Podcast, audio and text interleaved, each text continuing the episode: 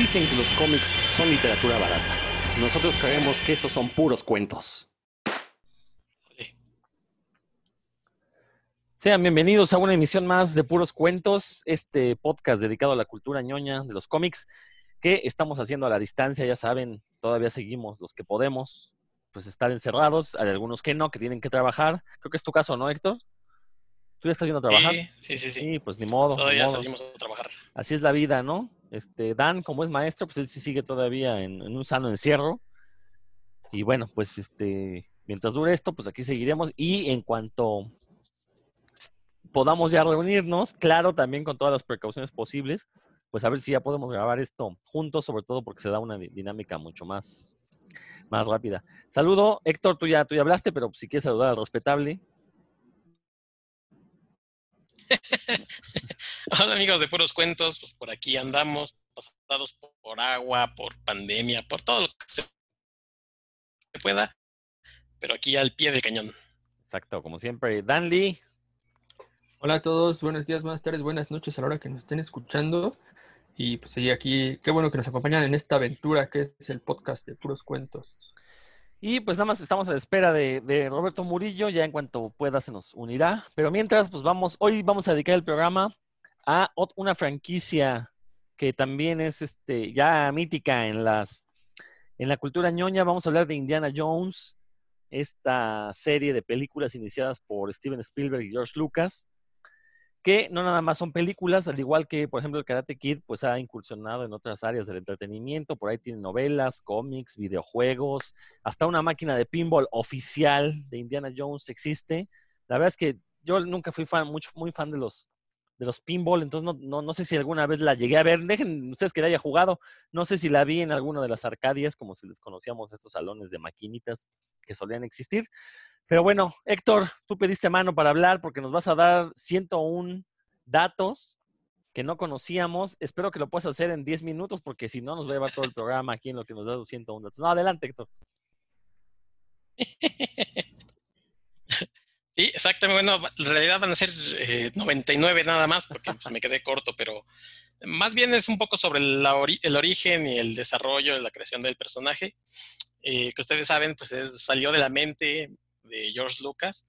Eh, se cuenta que, que después de- del relajo que tuvo para él hacer Star Wars, se fue de vacaciones como cualquiera de nosotros a Hawái y ahí se encontró con Steven Spielberg eh, y platicando ambos, este, Spielberg le dijo que algo que tenía muchas ganas de hacer era una película de James Bond.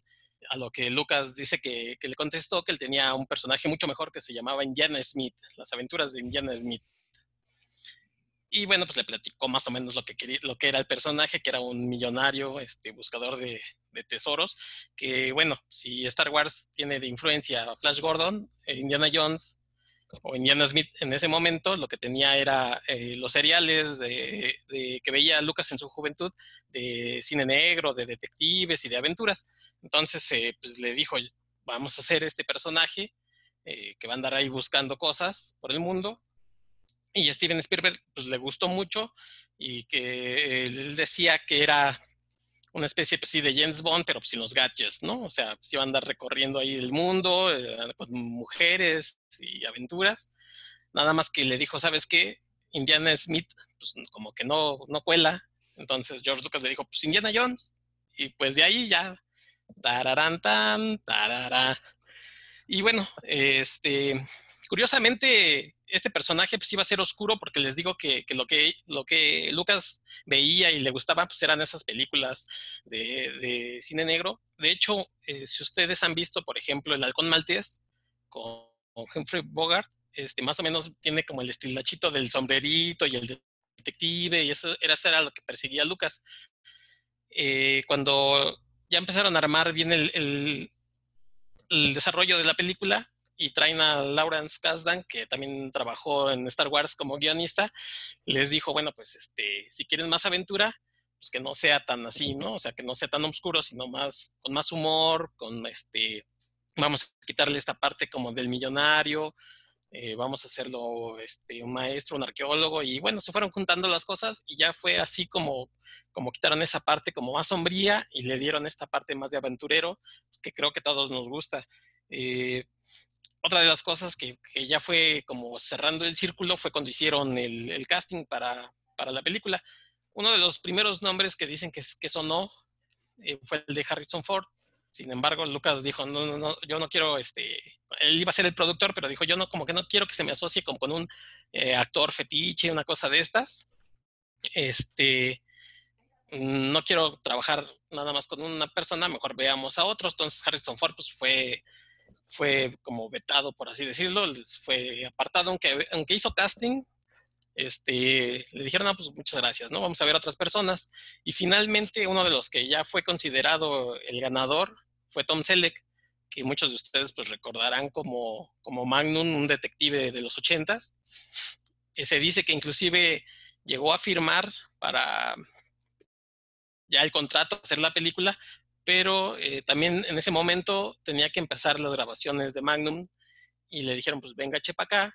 Hubo un problema con, con, una huelga de guionistas, se fue alargando la temporada, o sea, el, inicio del rodaje de la temporada, y también necesitaban ya empezar el rodaje del, de, de esta película de Indiana Jones, de Cazadores del Arca Perdida, que, este, como les comento, este, eh, querían ya empezarlo más pronto y de pronto pues ya le dicen a Tom Selleck, no, chavo, pues sabes que esto se está alargando, muchas gracias. Y si ustedes eh, eh, tienen por ahí, no sé, el, DVD, el Blu-ray, sobre todo creo que es el Blu-ray, tiene unos detrás de cámaras donde hay este, las pruebas estas de cámara con Tom Selleck.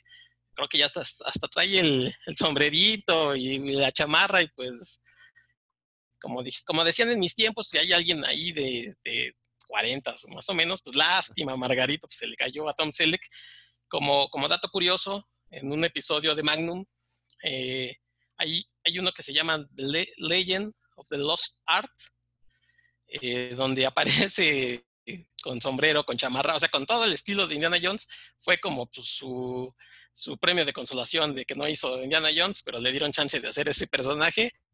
Y bueno, bueno, eh, más bien ese episodio con esas características, pues, para que ya no se sintiera mal el muchacho. Y bueno, finalmente, pues Harrison Ford ya llega a, a levantar el personaje y bueno, pues ya es, es lo que conocemos, o sea, hoy en día yo creo que nadie de nosotros se imagina a otro actor en ese papel. Eh, creo que por ahí se, cuando, cuando en el 2008 eh, que se hizo la de la calavera de cristal, muchos se decían si iba a ser el mismo Harrison Ford, si, si iba a ser otro, otro actor, tomando el personaje y lo demás, pues creo que lo que todos queríamos ver era Harrison Ford, porque Harrison Ford, pues es Indiana Jones. Y bueno, una de las curiosidades que también les traigo es, no sé si a ustedes les suena este, este personaje de Rick Dehart, que bueno, pues si les suena es porque es el protagonista pues de Blade Runner. Y Blade Runner, bueno, es un detective, ¿no? Finalmente pues anda ahí cazando los Nexus y demás, pero se cuenta que que eh, Riley Scott, en el diseño de personaje, lo que el personaje tenía era el sombrero. Entonces, eh, después de hacer los castings a muchos personajes y que se lo queda Harrison Ford, pues le dicen, este, creo que le vamos a tener que quitar el sombrero porque ya está muy asociado, aunque ya habían hecho apenas la primera película, pero pues ese, ese detalle del sombrero ya estaba muy asociado con Indiana Jones, entonces se lo tuvieron que quitar de hecho, el personaje de eh, Edward James Olmos sí trae su, su, su, sombrerito, porque pues, era como el estilo de los detectives, pero pues, a Harrison Ford se lo quitaron precisamente por, por andar, por, para que no dijeran, ahí es el mismo personaje. Entonces, eh, pues ahí el muchacho tiene que andar eh, haciendo malabares para que sus personajes sean diferentes, aunque, bueno, Harrison Ford no tiene como un gran rango actoral, me parece yo, pero sí es muy carismático y eso lo demuestra precisamente en, este, en esta serie de películas de, Indiana Jones. Creo que le, le da todo el, alma y el corazón al personaje, que como les comentaba, si en un principio iba a ser un cazador eh, millonario de, de, tesoros, bueno, pues ese, inclusive eso se, se, plasmó hasta en el título, que era este, Riders of the Lost Ark, eh, o sea, cazadores del arca perdida, pero bueno, terminó siendo un profesor creo que mucho más bonachón, que, es el que todos este, nos gusta. Y ya por último, eh, obviamente ustedes saben, si han visto la película, que el, nombre de, Indiana, pues era más bien el nombre del perro, de los Jones. El nombre completo de, de Indiana Jones es eh, Henry Walton Jones Jr. Y curiosamente, bueno, pues este, esto también se traslada a la vida real porque Indiana era el perro de, de George Lucas, que curiosamente también fue el inspirador, el que dio la inspiración para hacer a Chihuahua, ¿no? Porque se dice que, que, Lucas siempre andaba con su perro de copiloto, y bueno, pues de ahí dijo, ay, yo quiero que un, que un este, alienígena tenga como la apariencia de mi perro Indiana. O sea que total que George Lucas le debe a todo el mundo sus creaciones, incluyendo al perro. Oye, muy pues, bien, Héctor. Esos son los que... datos que les traía. La verdad es que, bueno, de, de, lo primero que mencionaste yo no tenía ni, ni idea. La verdad es que yo, yo en general, yo, yo, veo las películas y no me clavo en, en lo que hay detrás de ellas. en la verdad, todo esto que mencionas, de Tom Selleck jamás lo había escuchado, ¿eh? Y la verdad es que es un dato muy interesante, porque sí hubiera cambiado totalmente el, la, la, personalidad de, del personaje, valga la redundancia, ¿no? Este, eh, Tom Selleck pues, es un actor más, más sobrio, yo creo que es menos, menos tirado al humor, ¿no? Y, y, si algo ha caracterizado a estos grandes personajes de, de, Harrison Ford es que es eso, que tanto Han Solo como eh, Indiana Jones, pues lo fuerte es que tienen esta irreverencia, ¿no? Este, en los personajes, ¿no? Como bien dices, y concuerdo contigo, Harrison Ford no me parece un, gran actor. Es muy simpático y creo que en eso basa sus actuaciones, ¿no? Porque incluso toda, cuando lo quisieron convertir en héroe de acción, creo que fue más por la fama de que era Han Solo o Indiana Jones que, que, de veras te creyeras que es el presidente de Estados Unidos deteniendo terroristas a puño limpio, ¿no? La verdad no se la crees. Es, sí, bueno, tiene, ¿no? digamos que tiene dos personajes, este del presidente y el otro, el del detective, este... De Descard.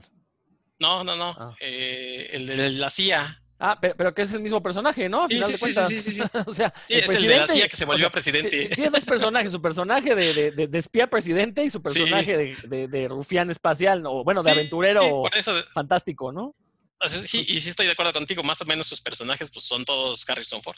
Exacto. Y bueno, Descartes se cuesta aparte porque pues no actúa, nomás es, ni sonríe ni hace nada, nomás está serio, ¿no? Entonces es toda la película, ¿no? Está serio. Por eso la, no sabemos si él también es un replicante. Exactamente, y de hecho en la vida real no sabemos si, si haya sido clonado o no.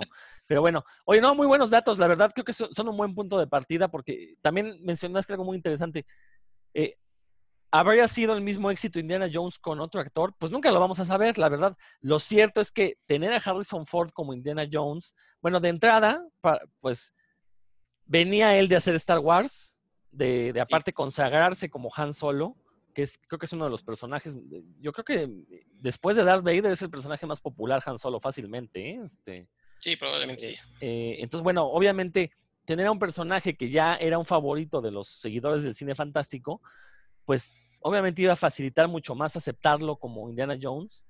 Entonces creo que eso también ayudó a, cimentar un poco la franquicia, ¿no? A lo mejor con Tom Selleck hubiera hecho quizás, quizás un mejor trabajo, porque tampoco es tan buen actor que digamos Tom Selleck, pero a lo mejor hubiera hecho un mejor trabajo actoral, pero no le hubiera dado ese carisma al, personaje, ¿no? O sea, al final de cuentas nunca lo vamos a saber, pero pues tenemos un Indiana Jones que nos ha brindado eh, al menos dos películas bastante decentes, una regular y otra que de plano está para, para el olvido, ¿no? Y por ahí ya, ya, se habla de la quinta. Dan, ¿tú qué, quieres comenzar?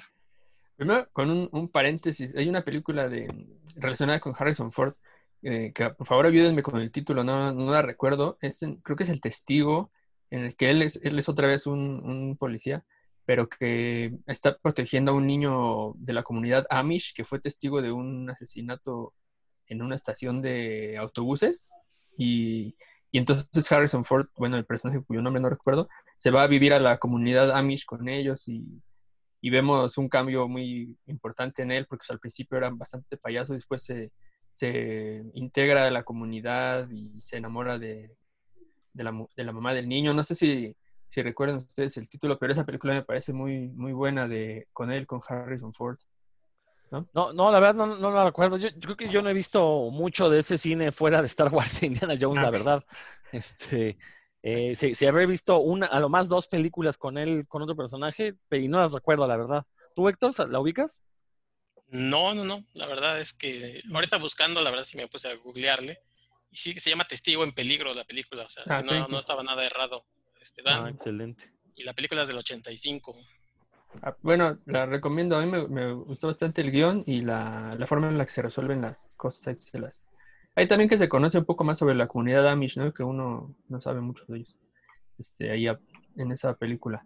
Pero bueno, volviendo a nuestro tema, yo les voy a, a, relatar cuál fue mi primera experiencia con Indiana Jones y me gustaría saber ustedes cómo, cómo conocieron al, al personaje, las películas. Eh, yo, la primera vez que, que, vi una película de Indiana Jones fue Indiana, Indiana Jones en el Templo de la Perdición. mi, mi, padre era, yo no sabía, ¿verdad? Que era muy fan de Indiana Jones hasta que fuimos. E invitó a mis primos, total que el único adulto ahí era mi, mi, padre, y después la bola de chamaquitos, yo tenía seis años, mi hermano siete, mis primas ocho y seis, y nos llevó con, ya saben que antes al cine se podía entrar con lunch, ¿no? Entonces llevábamos ahí nuestros hot dogs. Y bueno, no es que se pudiera, tú te metías con lunch, que es diferente. Bueno, yo sí, ¿no? Yo sí, la verdad. Este, no, yo también me metí con lunch, lo que voy, no, no, es que tuviera permitido, pues uno lo hacía y no decía nada, pues. Y, y, justo empezamos a pedir comida antes de la escena en la que están comiendo la, en, en, la película, que ven que comen insectos y sesos de mono helado y demás. Ah, sí, y la verdad a mí no sí. me afectó gran cosa, pero mis primas sí estaban este, pasando un mal momento mientras comíamos. Ah, ahí es la escena donde sale el cráneo de mono y que se lo comen así, con cucharadas. Como helado, sí. Ah, caray. Eso. ah, es divertidísima. Y esa película después, bueno, a mí me impactó mucho, pues, tenía seis años y ustedes saben que es una película bastante violenta donde hay este abuso de infantil, los ponen a trabajar ahí a los niños y este, hay mucha sangre. Eh, también tratan muy mal a la mujer que aparece ahí, este, a Willy. Eh, Indiana Jones tiene un empleado que es un niño, ¿no? Nada más para empezar por ahí. Pero bueno, el sí es que es, es, es, tiene temas fuertes y, y, la, me gustó muchísimo, la vi en, en, beta, ahí teníamos una versión obviamente muy oficial en casa, y la, la vi, no sé, 14 veces, no sé, cada vez que iba uno de mis primos la veíamos, ¿no? Y nos gustaba mucho. Y desde ese momento a mí me, el personaje me gustó y decía, ah, yo uno quería ser un aventurero, ¿no? Que resolviera la, un aventurero sin miedo, que resolviera problemas así en lugares exóticos. Creo que eso es eso tiene, ¿no? Ese personaje que uno, uno quisiera vivir aventuras luego de ver las películas que los ve y de escuchar el soundtrack, ¿no? Que de veras ahorita que, que Héctor lo tarareó, inclusive nada más ver a Héctor ahí con esa música se volvió épico, ¿no? Nada más de... Yo pensé que era por el sombrero. con esa música. Ya, con, sí, uno puede ir al, al, tianguis y si llevas esa música en tus audífonos, ya es una visita épica, ¿no? Al tianguis, ya está todo bien chido. La música está, está muy, muy bien lograda, pero me gustaría saber, este, queridos amigos cuenteros, ¿cuál, es el, ¿cuál fue su primera experiencia con Indiana Jones? Espérame, no, nomás mencionar, la, la, música es de John Williams, ¿no? Como casi todo el trabajo de, de Lucas y Spielberg juntos. Bueno, y de Lucas. Este, mira, mi primera, yo, yo, la verdad es que tuve que haber visto a lo mejor la de los, los cazadores de arca perdida cuando tuvimos nuestra primera videocasetera beta en alguna copia pirata que llegó a la casa, yo creo que la vimos, no, no me acuerdo mucho, en realidad la, la, que sí recuerdo que vi ya con un poquito más de conocimiento de causa fue la tercera, la última cruzada, que me gustó mucho, y de ahí quise ver las otras dos. Lo, yo voy a ser sincero, la, la, primera película de Indiana Jones me parece buena a secas, la segunda creo que es un poco aburrida, de hecho la, la segunda ahorita no me acuerdo ni el título, la verdad, ustedes lo dirán porque no, no la recuerdo, pero la tercera por alguna razón me encantó, me encantó y esa es mi favorita. Yo sé que todo el mundo dice que la primera es la mejor, la segunda es la, la, la perdón, este, la última cruzada es la, seg la segunda mejor y, y, después la tercera, la segunda, ¿no? Este, pero no, en mi caso sí recuerdo que vi en, en, en video, la renté, incluso que me acuerdo que la rentamos en, en, algún videoclub, la última cruzada. Y no, hombre, fue, fue un festín. Ya que vi las demás, no, no, no sé qué pasó, pero no, no fue el mismo impacto. Como que la, creo que la última cruzada, creo que es la que tiene eh, una historia mucho más fluida, más conectada, ¿no? Mientras que las otras, como decía Héctor, creo que la primera sí tiene ahí, todavía tiene un poco de la oscuridad que le querían meter originalmente al personaje. Sobre todo la escena esta cuando abren el arca y que deshace a los nazis, creo que es una escena bastante fuerte. Digo, bastante fuerte pensando que, era una película familiar, ¿no? Porque independientemente de la clasificación que haya tenido en Estados Unidos, a México llegó con clasificación A. Entonces, todos la vimos de niños precisamente por eso, ¿no? Pero este, sí, eso es lo que recuerdo, que yo, inicié con la tercera y creo, que esa sigue siendo mi favorita porque pues fue la que vi primero, ¿no? No, seguramente vi primero alguna de las otras, pero estaba yo muy pequeño y no lo recuerdo. Héctor. Pues yo, igual que Dan, creo que la primera que vi en el cine fue El Templo de la Perdición. Este. Y de ahí, después seguramente vi Cazadores del Arca Perdida, pero sí, durante mucho tiempo, hasta antes de que saliera la última cruzada, pues mi favorita era precisamente como que tenía esa conexión con el Templo de la Perdición, pues por haberla visto en el cine, en pantallota grande y lo demás. Y la otra, pues eh, la vi. Y de hecho, una curiosidad es que el Templo de la Perdición es como precuela, o sea, sucede antes que Cazadores del Arca Perdida.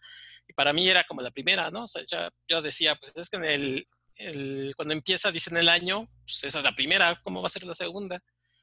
Y ya después de varios apes, este, que me dio probablemente mi hermano o alguien, este, me dijo, no, pues esta es la primera, ya después esta es otra historia que sucede antes. Antes no existía como ese nombre, como esa cosa de la precuela, ¿no? Más bien era pues una historia que pasó antes. Y creo que, que, todas para mí tienen un lugar especial, pero sí creo que también la última cruzada por esa, esa conexión a lo mejor con lo del papá, este, creo que también tiene una historia como más fluida, tiene mucho más humor, o sea, es creo que el punto más alto de Indiana Jones en el cine, o sea, todo, todo se, conjugó para ser la mejor, creo que la mejor película, este, en términos también creo que yo de, digo, lo poco que sé de cine y esas cosas, creo que es la mejor, como la mejor fotografía y demás, y ese tipo de cosas, este, ese es la, el punto más alto de, Indiana en el cine. Fíjate, aquí creo que coincidimos, ¿no? La primera que vimos es la, la que más nos gusta, ¿no? En tu caso, Dan.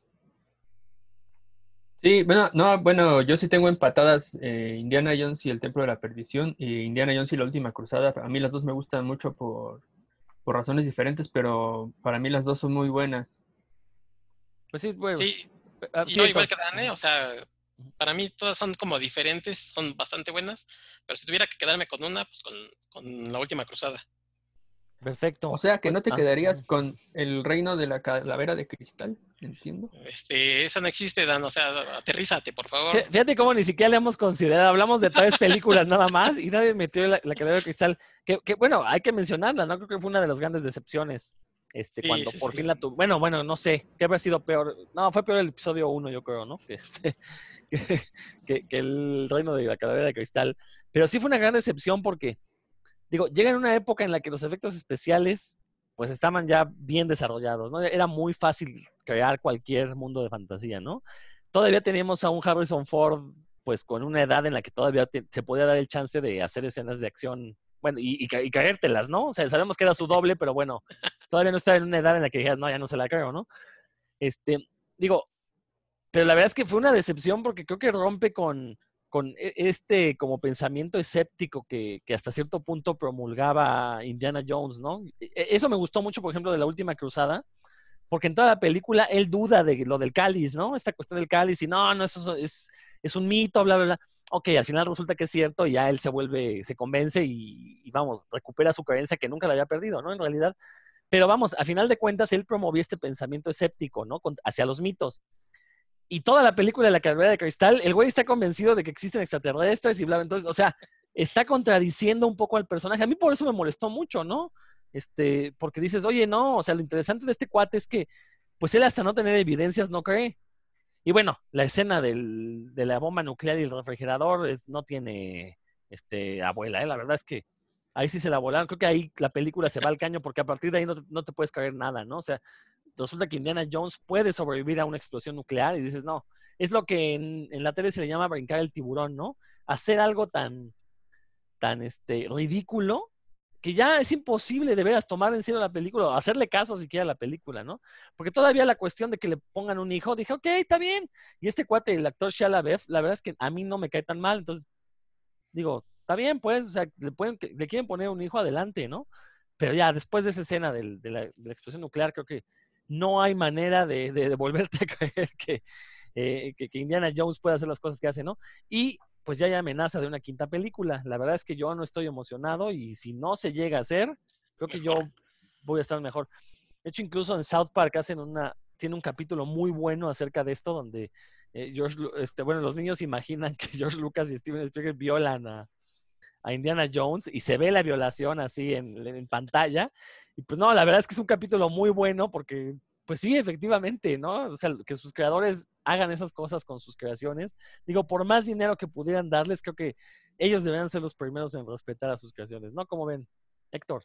Este, yo coincido contigo, yo fui muy emocionado a ver la calavera de cristal. Eh, yo, yo ahí sí difiero contigo, lo de Child Buff, este, a mí no me cae bien, este, no, como que no me, eso fue lo primero que no me hizo clic, lo de la escena del refrigerador, pues es lo segundo que te saca como de la incredulidad. O sea, está bien que, que le persiga una bola gigante y apenas si lo aplaste. Pero lo del refri, pues ya, o sea, ya te pedía mucho, ¿no? Este, de hecho, esa es creo que la, la de las cuatro películas, solamente la vi una vez en el cine y no la he vuelto a ver completa, o sea, he visto pedacitos. Y tampoco la tengo este, en mi videoteca, ¿no? O sea, este, por ahí alguna vez salió un paquete, antes de esa película salió un paquete que traía los tres eh, DVDs. Lo compré y de hecho lo compré porque también como promoción me regalaron como un morralito que parecía como de Indiana Jones. Era de tela, no, era de piel, pero pues eso no se siente Indiana Jones, ¿no? Mucho tiempo lo anduve, anduve con él. pero este, sí, la calavera de cristal solamente la vi una vez y para de contar y la verdad no creo volver a verla en el corto, mediano o largo plazo. Dan. Ahorita mencionabas algo importante que, que es que por eso muchos de los que nos gustan las películas de Indiana Jones, la última, yo también solo la he visto una vez y, ni siquiera para, ni siquiera para puros cuentos la volví a ver de, de nuevo porque sí me había hecho la promesa de, de, no hacerlo, de no hacerlo más es que, que, rompe ese, pues, ese trato ¿no? que tenía el personaje en el que siempre anda eh, buscando alguna reliquia que está relacionada de alguna forma con lo sobrenatural, pero él, él se mantiene escéptico, ¿no? Eh, digamos que es una de las de los hilos que, que unía perfectamente a las, a las otras películas, aunque, aunque los argumentos no tuvieran que ver entre ellos, era uno de los, de los, de los hilos o de los fundamentos del personaje y aquí pues lo traiciona. Y ya también a mí me parecía como muy forzada en esta película querer meter forzosamente al hijo de Indiana Jones porque me, me, parece que la intención era como seguir haciendo las series, pero ahora con este personaje. Eh, ya, ya no sucedió, whatever, ya, ya, ya no sucedió, ya está, está perdido ahí en el limbo. Pero es, es, esa es una de mis impresiones. Yo como bien dicen antes, deberíamos centrarnos, yo, yo metí el, desorden, la verdad, deberíamos de centrarnos en las primeras tres películas y en las otras, este, en los otros productos que han salido con, con este Indiana, ¿no? Que en realidad muchos han sido muy valiosos y han dado muchas horas de entretenimiento. Sí, justamente pues fue tal el éxito de la película que se creó, bueno, se convirtió en una franquicia. Eh, no solo se hicieron estas secuelas, y, o en este caso la precuela del, del Templo de la Perdición, sino que empezaron a salir novelas, empezaron a salir eh, cómics. Eh, cómics, series de televisión. Eh, aquí algo muy interesante, ¿no? como bien dijo Héctor al inicio, pues Indiana Jones está basado en estos seriales de aventuras de, inicios del siglo, de inicios del cine, de hecho, de inicios del siglo XX, pero también tenía mucho de estos series de, la época pulp, ¿no? Como los series de Edgar Rice Burroughs, que al final de cuentas eran aventureros, ¿no? Y bueno, en el caso de Tarzán, bueno, pues era un aventurero en la selva. Eh, John Carter de Marte, pues un aventurero que se fue a Marte, pero lo cierto es que había muchos cazadores de tesoros, ¿no? Este, está el cuate, este, a ver si ustedes se acuerdan del personaje de las minas del rey Salomón, que, después recupera a Alan Moore para su, Liga de los Caballeros Extraordinarios. Bueno, se nos fue el nombre, no se preocupen. Pero lo que voy es que efectivamente George Lucas de niño pues creció, que, creció viendo estos seriales en el cine y leyendo este tipo de aventuras, ¿no? Y, creo que Indiana Jones eh, recupera muy bien el espíritu de estos años. Digo, no en balde, por eso George Lucas lo ubica en, estos años de la Segunda Guerra Mundial y un poco antes, porque eran los años en los que eh, no conocíamos todavía perfectamente cómo funcionaba el mundo, ¿no? Todavía este, existían pues, los imperios, los reinos, las colonias, entonces como que esos años fueron muy convulsos eh, y al final de cuentas hay un antes y un después en el mundo eh, con la Segunda Guerra Mundial, ¿no? El mundo era uno antes de la Segunda Guerra Mundial y después ya con las armas nucleares el mundo cambió totalmente, ¿no? La tecnología nos empezó a invadir. Entonces como que esta cuestión de perseguir mitos, de perseguir la aventura, todavía antes de la Segunda Guerra Mundial se podía hacer. ¿Por qué?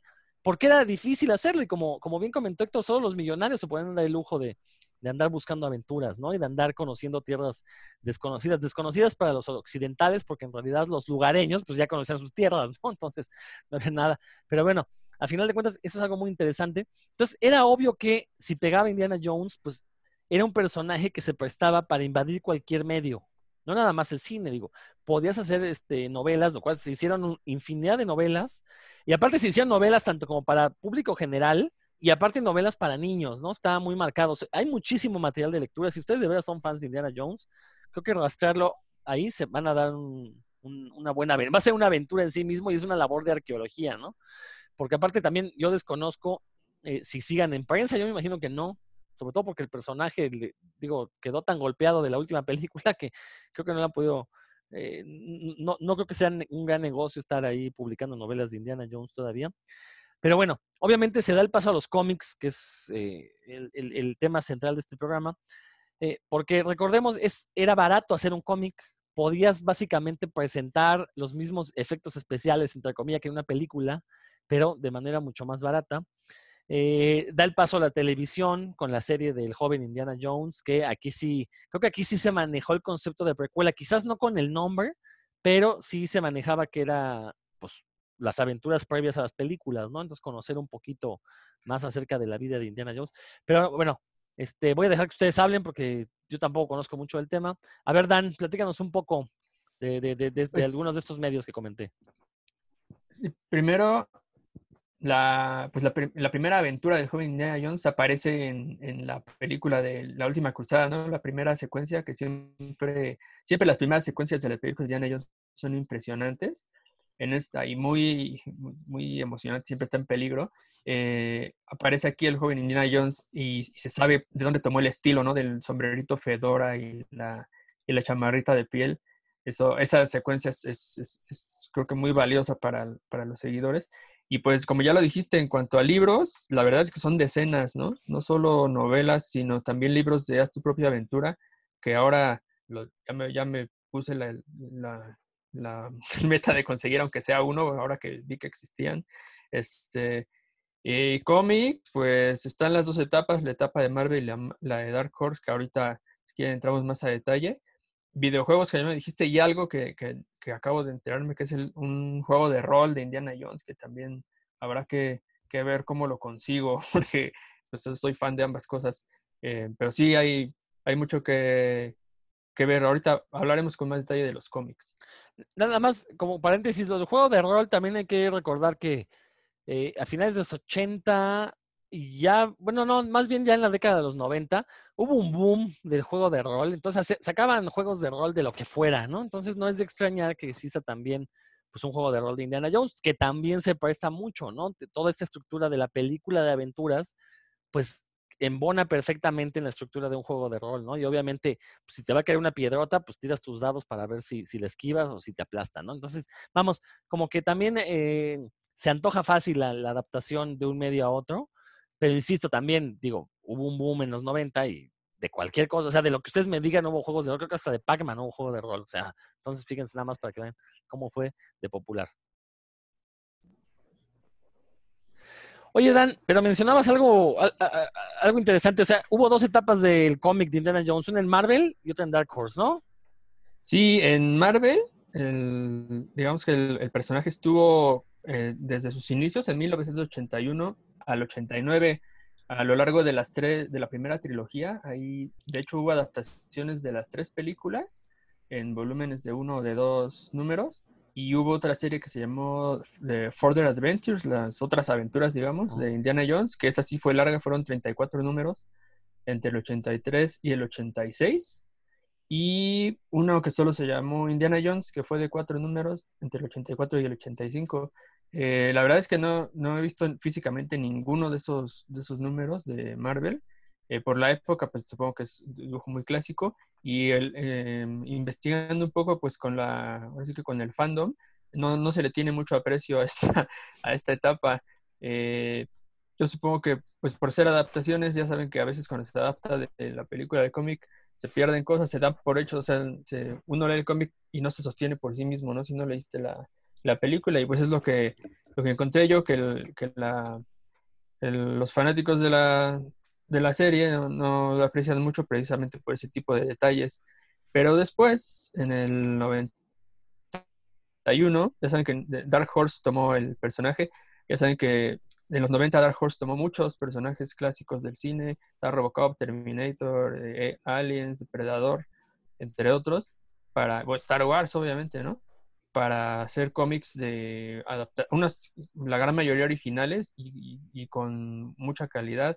Eh, se hicieron muchísimos, tengo, bueno, una lista ahí desde el 91 y la, hasta el 2009. Eh, se hicieron varios, especialmente en las primeras décadas. Después, pues, se, se les soltó en 1995, ya no, ya no hicieron, ahorita les digo como más número. Y en 2008, cuando salió la nueva película, se hizo una adaptación en dos números y se promovió otra, otra serie que de la que ahorita les, voy a hablar un poquito. Entre los que se hicieron en los 90, que fueron entre el 91 y el 95, también están dos adaptaciones de videojuegos que a lo mejor ahorita hay los títulos, si ustedes son gamers, creo que Héctor sí es, les van a sonar. Ahí les van en la numeralia. En el 91 se publicó Fate of Atlantis, que fue la adaptación videojuego, en cuatro números. En el 92-93 salió uno que se llama Young, Las aventuras del joven Indiana Jones, de Young Indiana Jones Chronicles, que fueron 12 números. en el 93 también se, salió otra miniserie que se llama Thunder in the Orient, de seis números. Y en el 94, que fue el más productivo, estuvo Indiana Jones y el templo del diablo, del demonio del mar, en el 94, ah, bueno, ya les dije el año. Arms of Gold, otros cuatro. Golden Fleece, sobre el vellocino de oro, en dos números. Y Iron Phoenix en cuatro números. O en ese año sí salió bastante. Eh, después en el 95 hubo dos más, Sargasso Pirates, de cuatro números y Spear of Destiny de cuatro números también, Spear of Destiny. Y ya de ahí en adelante, lo que les comenté en 2008, que fue Kingdom of, the Crystal Skull, la adaptación. La, ah, Indiana Jones Adventures, que está, ese está bien padre, ahorita les doy más detalle. Y Tomb of the Gods, que también fue en cuatro volúmenes, terminó en 2009 y hasta ahí ya no se han, ya no se han hecho más. De esos pues me he leído algunos, ahorita si quieren los comentamos. Oye, pues un buen, un buen recuento, Dan. Este, eh, digo, recordar nada más que Dark Horse efectivamente sobrevivió como editorial, pues gracias a que compró los derechos de muchísimas franquicias de películas y se dedicó a hacer secuelas, precuelas. Digo, eh, además de las que mencionaste, también de la película de The Thing de John Carpenter, también hay una ah. secuela en cómic que publicó Dark Horse, que es bastante decente, sí, recupera mucho del, espíritu. Pero vamos, no me extraña que, vamos, pues, pues que eh, en este universo, pues metieran a, a Indiana Jones, ¿no? Que la verdad, este, tengo entendido, digo, Dark Horse siempre se preocupó por hacer un trabajo decoroso con estas eh, franquicias o estas licencias que compraba para hacer cómics. La verdad es que no he leído ninguno de los cómics de Indiana Jones. Como dije al inicio, yo nada más, cuando son cosas de películas, me interesan nada más las películas porque ya si me empiezo a clavar en todo lo que los rodea, pues nunca te acabas, ¿no? Sobre todo a Dan que vive con la ansiedad de conseguir estos libros. Pues este, no, yo, la verdad es que mejor me evito eso. Pero, a ver, este, Héctor, sácame una duda. Tú mencionaste, no sé si en broma o en serio, que habías jugado los videojuegos de Indiana Jones. Este, jugué, híjole, jugué algunos de Nintendo, pero no jugué el más importante, que es este de Atlantis, que durante mucho tiempo se decía que, podía ser la adaptación a la cuarta película y que finalmente pues no fue.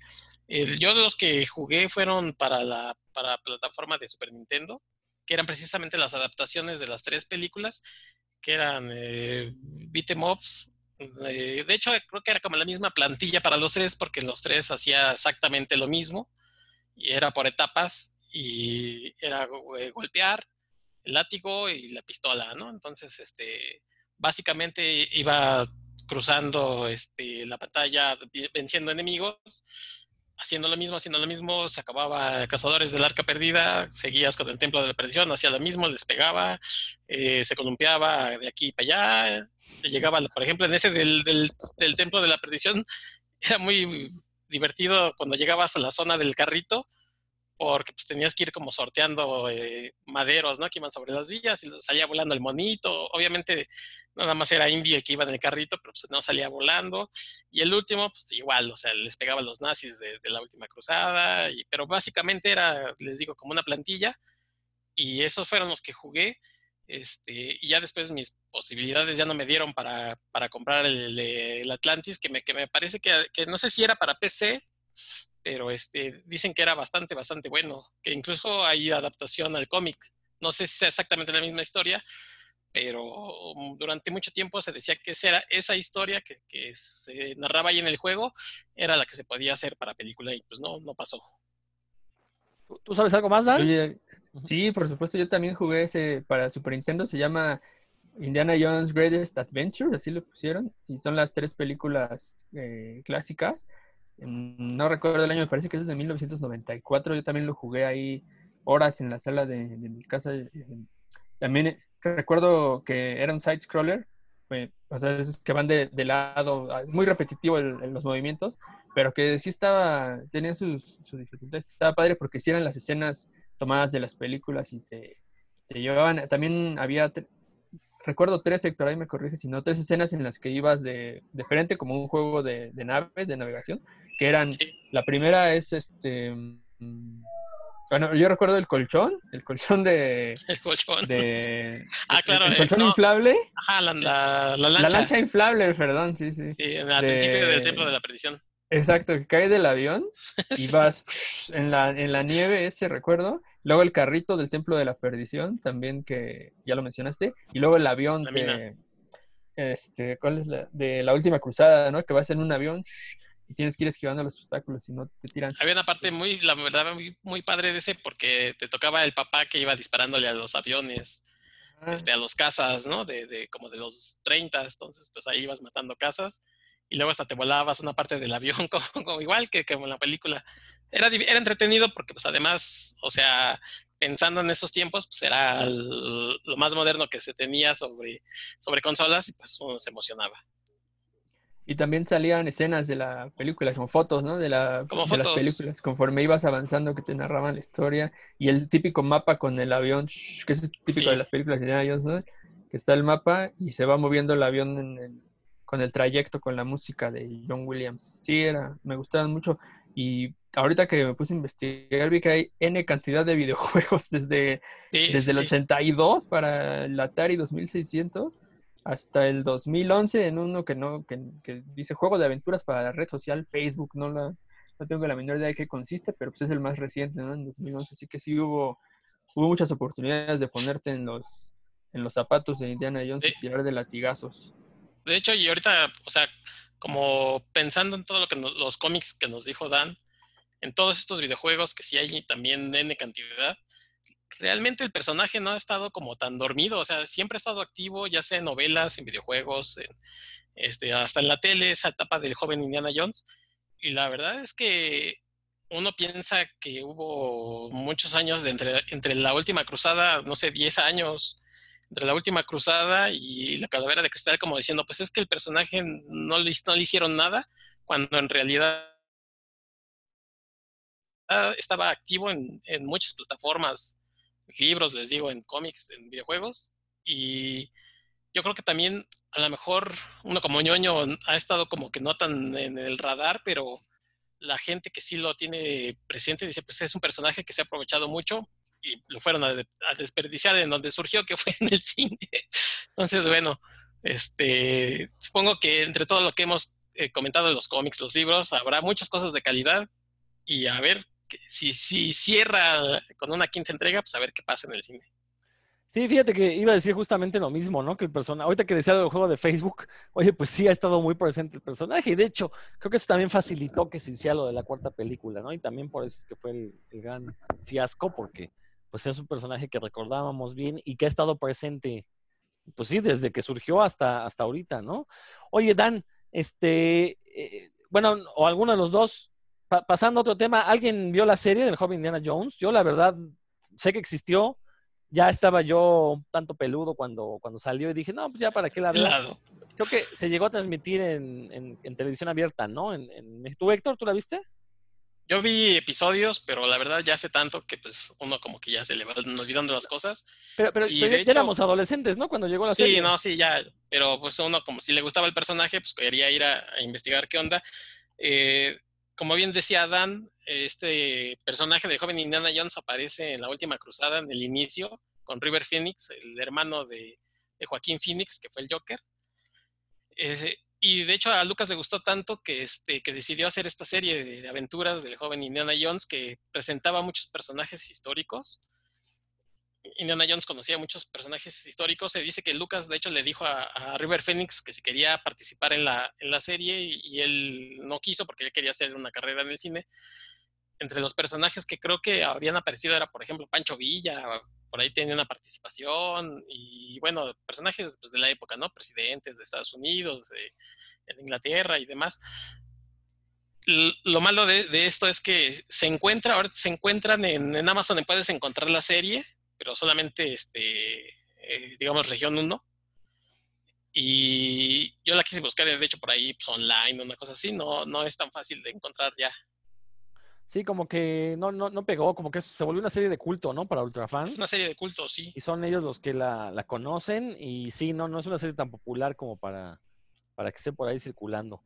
Sí, en Amazon encuentras, es un paquete de tres, este, son tres paquetes, son como 20 discos, una cosa así, porque son son bastante episodios, no, creo que fue una temporada, pero por ahí había peliculitas que hicieron, este, es, profeso para el, para el joven Indiana Jones. Y directas a televisión, obviamente, claro, películas. No, la verdad es que, digo, eso también habla de cómo el personaje se mantuvo vigente, ¿no? Ya si entras a televisión, pues obviamente la, la gente te va a ubicar, ¿no? Y, y, eso fue, pues, bastante bastante bueno para el personaje. Pero, perdón, Dan, este, si mal no recuerdo, en la semana nos dijiste que tú sí leíste el cómic este de Atlantis. A ver, platícanos un poco. ¿Estaba, ¿Vale la pena como para echarle un ojo? Pues, pues, si son fans del, del, personaje, sí, porque tiene todo lo que uno espera, ¿no? Secuencias de acción en las que está, se salva por un pelito de rana, una, una mujer ahí que, que, que, no, es, que no, está, no se deja mangonear, que, que está a su nivel ahí, este, es en este caso es como una, una, eh, una persona que originalmente era arqueóloga también, pero luego halló la forma de ganar dinero más fácil haciéndose pasar por una medium. Y este, ya saben que siempre que Indiana Jones se encuentra con una mujer ya tienen historia previa, ¿no? Entonces aquí este, eh, la acompañante está al nivel de él, andan y los dos andan buscando pues, la, qué, qué, fue, qué pasó con Atlantis, ¿no? con, la, con la ciudad perdida de Atlantis. Eh, no les voy a echar a perder obviamente nada, pero otra vez es, los, los nazis son los malos, hay viaja por lugares exóticos a lo largo del mundo, todo, o sea, lo que uno espera de una, es, muy, muy buenos chistes tiene por ahí, que lo que usted espera de, de, una aventura de Indiana Jones, todo lo tiene Fate of Atlantis. Eh, tal vez le falta, pues, eh, que no es lo mismo ver, ver el, el dibujo, ¿verdad? Que, las acciones en, movimiento. Pero de ahí en fuera creo que sí, sí, lo, sí lo recomiendo para fans del, personaje. Y de los otros que leí, ese, ese se llama Fate of Atlantis, es de... aquí tengo rápidamente en mi acordeón los creadores. Y sí fue hecho con base en, la historia del, videojuego, que es de, la historia de Hal Barwood y Noah Falstein. La adaptación para el cómic le hizo William Messner Loves y el dibujo es de Dan Barry. Eh, lo que comentan, porque leí también las cartas de los comentaristas, de los fans, es que sí es como un complemento al juego, que no es exactamente los mismos contenidos del juego, sino que lo complementa, lo cual me parece bien. Si alguien que, que, le gusta el tema no quiere exactamente lo mismo. También de lo que leí les recomiendo ampliamente uno que se llama Indiana Jones and the Shrine of the Sea Devil, es como y el templo y el altar del, del demonio marino. Ese lo, lo hizo una sola persona lo hizo Gary Gianni. Gary Gianni es el guionista y dibujante. Y es en un solo tomo. Eh, le cuento una historia. aquí sí no hay, no hay chica en, peligro, pues porque daba muy poco espacio ¿no? para hacerlo. Pero está muy, está muy bien el, arte. Está, está muy bien. Sucede en alta mar eh, y, el, y, aquí no está buscando algo sobrenatural. Eh, pero sí los marinos dicen, no, es que el, demonio marino no se meta ahí porque es un, se, va a meter a un, en una, por las profundidades submarinas a buscar algo, ¿no? Y le dice, no se meta ahí porque el demonio marino. Y al mismo tiempo hay un motín en, en la nave, mientras, entonces está, hay mucha tensión porque al mismo tiempo que, que Jones está en el fondo marino, pues necesitando el, que, le, que le bomben aire, está el motín en el, en el barco. Y este, ya no les voy a decir más sobre el demonio marino y demás, pero al, al final hay una sorpresa que sí, sí es este, bastante choqueante para bien. un personaje que aparece al final que, hace mucha, le hace muchas bromas a Indiana Jones sobre Han Solo, lo cual es muy chistoso para, pues para uno ¿no? que, es, ñoño. Este, le, le, hace comentarios sobre, sobre Han Solo y obviamente Jones se las contesta. Entonces eso es muy divertido lo que sucede al final es uno de mis favoritos de lo, poco que alcancé porque como les dije, son un montón de, de, números. También leí el del Bellocino de Oro porque me llama el, tema, me llamó el tema, digo, el, sí me llamó el tema. Golden Fleece, así se llama nada más Golden Fleece. Y tiene otra vez eh, una mujer ahí. Esta sucede en Grecia y están buscando obviamente el Bellocino de Oro. ya saben que a Indiana Jones siempre lo traiciona alguien, aquí alguien lo traiciona y, este, y, está esto de, que no se sabe, él, él, sigue sin creer, ¿no? Que el vecino de oro pues sea algo sobrenatural y que le va a traer prosperidad a nadie, ¿no? Y se resuelve al final muy bien. También el personaje femenino es, es muy atractivo en el sentido de que es, es, fuerte y hace, hace lo inesperado. Y otro que, que ese sí fue un gran descubrimiento fue el Indiana Jones Adventures, que el mismo nombre lo dice, está muy inspirado en Batman Adventures, todo el estilo gráfico es eh, el, del tipo de Batman Adventures y es como para acercar al personaje a los, a los lectores más jóvenes. La historia que yo leí tiene, no sé, 70 páginas y se lee rapidísimo, es muy, muy ágil. Esta sucede en una, están, están buscando vestigios de, la de culturas nórdicas. Eh, y también hay, hay, otra doctora con la que está compitiendo, esta es una doctora británica, están compitiendo por, las, por los vestigios arqueológicos. Y aquí ya no son los nazis los malos. Este, ah, no, me estoy confundiendo. En el Bellocino de Oro es donde no son los nazis los malos. Ahí son la secta de Hécate. Aquí en la Indiana Jones Adventures que les comento, sí, sí son los malos. Y hace algunos chistes relacionados con las películas, de forma que si conoces las películas, le, entiendes más a la, a la historia. Y también, ya saben, siempre aparece el... Ah, eh, ¿Cómo se llama el personaje que es su compañero de la universidad? ¿No es Brody? Ah, ese Brody. Siempre aparecen todos los que le estoy comentando ahí, poniéndose en peligro a lo tonto y demás. Eso, eso siempre le genera buen humor a las aventuras. Pues sí, altamente recomendables. La, pero de las que yo leí, les recomiendo más la de el, Templo del Demonio Marino, porque es un solo tomo y el, es el mismo autor del, tanto del guion como del dibujo, lo, está, lo cual le da mucha concisión y el Indiana Jones Adventures, ese también, si, especialmente si tienen alguien, un lector joven ahí en casa, ese está, es muy adecuado para, para ellos. Pues bueno, creo que ya hemos dado un buen panorama, ¿no? De lo que es esta franquicia de, Indiana Jones. Este, ¿Se nos está pasando algo, Héctor? Ya mencionamos videojuegos, cómics, novelas, la serie de televisión. Pues no, básicamente hemos, hemos tocado un poquito de todo. Eh, Dan, ¿algo más? Que se nos esté pasando? Solo, pues quería mencionar que es una, no, no es que nos esté pasando, a lo mejor se nos ha pasado a mencionar como qué es lo que tienen en común todos estos, ¿no? Que es que siempre Dr. Jones, al ser un arqueólogo, está buscando un objeto, un, un lugar que, que, ha sido, ha trascendido como la, lo natural, ¿no? En la mitología. Siempre está buscando algo y se, se alía con alguien. Siempre hay una, una mujer ahí que se que con el que tiene una historia. Eh, siempre hay las trampas, ¿no? Las trampas son las clásicas de que se salva, está en peligro de muerte por estacas, porque le van a sacar el corazón, porque lo persigue la, la, esfera gigante y se salva por un pelito de rana, ¿no? Como decimos aquí, las locaciones exóticas. Este, por cierto, no sé si, no sé si se dieron cuenta, pero en la en los cazadores de Raiders of the Last Ark, este, sale una, tiene, sale una chica, ¿no? Con la que tiene historia. Y si uno se pone a hacer cuentas con base en los diálogos de, cuando de cuando Jones se la ligó, cuando Indiana Jones se la ligó, pues era menor de edad, eso está muy inapropiado. ¿Ustedes no habían visto eso? No, la verdad, no, te digo que no, no, no, había puesto atención, pero pues recordar, ¿no? Que era otra época donde se podían hacer, se podían contar otro tipo de historias. Ahorita, pues ya tenemos conciencia de que pues está mal andarte ligando chavitas, entonces pues ya no se hacen películas sobre eso, ¿no? Pero bueno, pues, eh, ¿de qué año es Los Cazadores? ¿81? 81, sí. 81, no, pues fíjense todavía. Bueno, digo, eh, unos dos años atrás en el Imperio Contraataca, este, Luke y Leia, que son hermanos, andaban besando, así que pues eran otras épocas. Lucas es un cochinote. Lucas es un cochinote, sí. No, pero bueno, creo que ya hemos dado un buen panorama acerca de lo que significa este, esta franquicia, este universo de Indiana Jones, que la verdad es que provocó nuestras delicias cuando éramos menores y pues estamos a la espera de a ver si, si logra resurgir en el cine, ¿no? Sobre todo. Sí, sí, Héctor.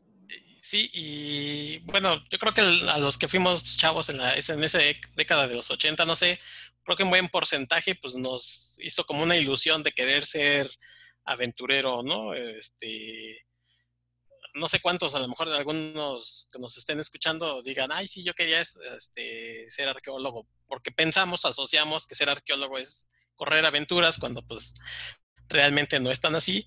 Y bueno, otra cosa que, se nos estaba pasando pues, fue esta como cubetada de agua fría, que este, significó el, episodio este de Big Bang Theory, donde ah. eh, este, ¿cómo se llama? Este personaje, este Sheldon, se pone a ver a su novia Amy en la película y al final ella le dice, oye, dos horas de, historia para que esto que pasó al final pues hubiera pasado en todos modos, ¿no? O sea, Indiana Jones viene sobrando porque si al final los nazis abren el arca, pues les hubiera pasado y uno pues se queda así de... No, y que, también, también le dice Amy que todo ocurre porque Indiana Jones robó al inicio la estatua y si eso no lo hubiera hecho, no pasa nada, ¿no? Entonces, que, sí, sí. Que, sí, pero sí, sí, es cierto que al final los nazis pues hubieran desaparecido de cualquier forma. Sí, es como una cometada de agua fría. Así Sí, que, digo, es cierto, ¿no? Este, eso pasa con muchas de las películas que vimos de niños. Las vimos de niños, no teníamos mucha idea de lo que nos presentaban y obviamente estos este, paisajes exóticos, la aventura,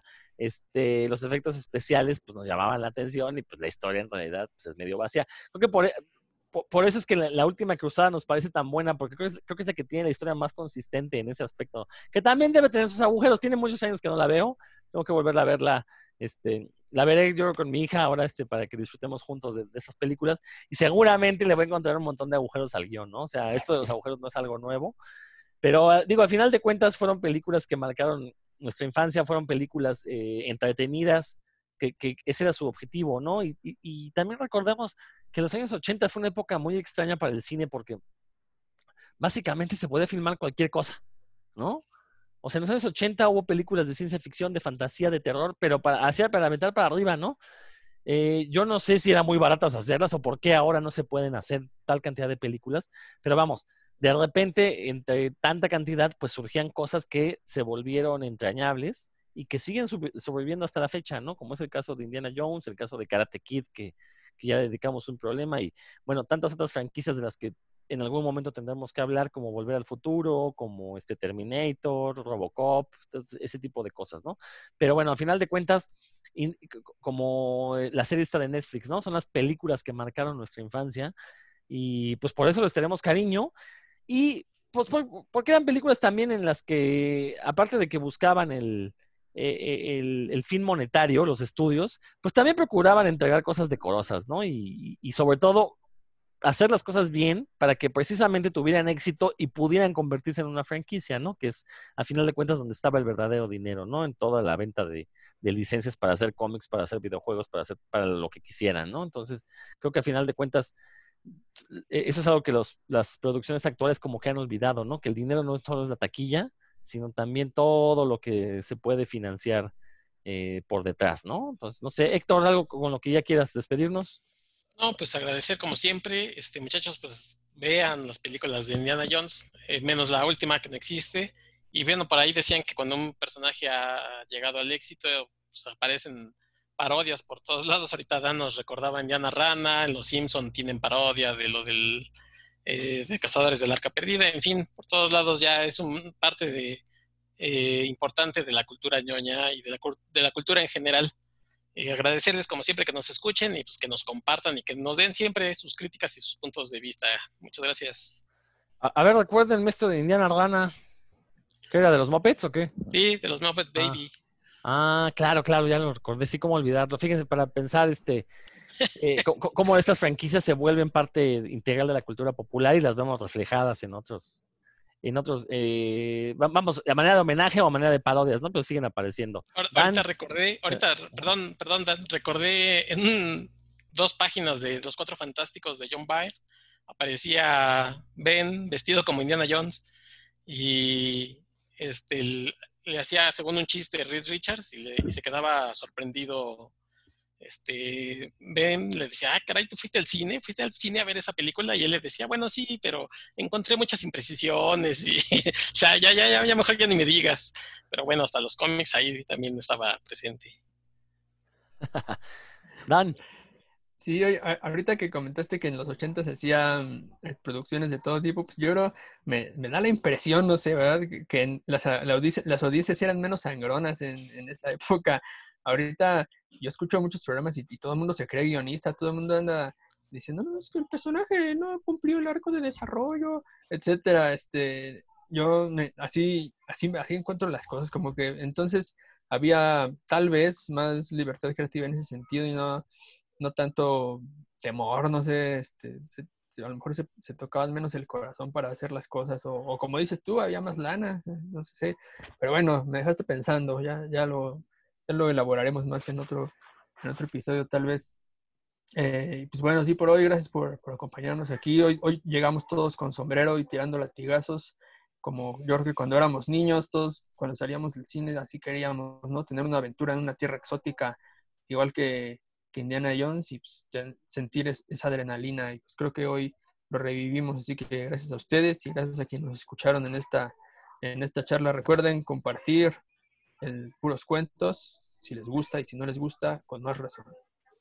Eh, nada más para apuntar lo que dices, Dan, también hay que recordar que en los 80 pues no había tantos medios de entretenimiento como ahorita, ¿no?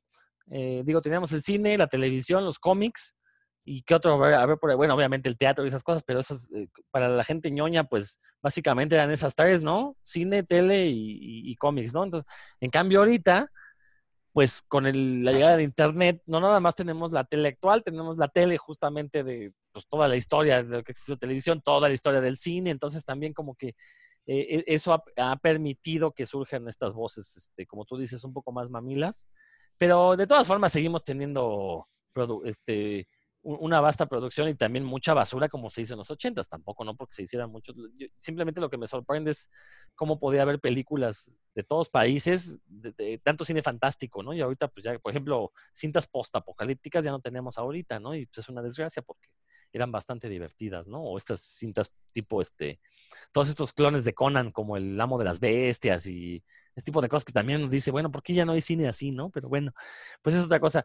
Yo soy Rodrigo Vidal Tamayo, nos despedimos y nos estamos escuchando próximamente aquí en Puros Cuentos.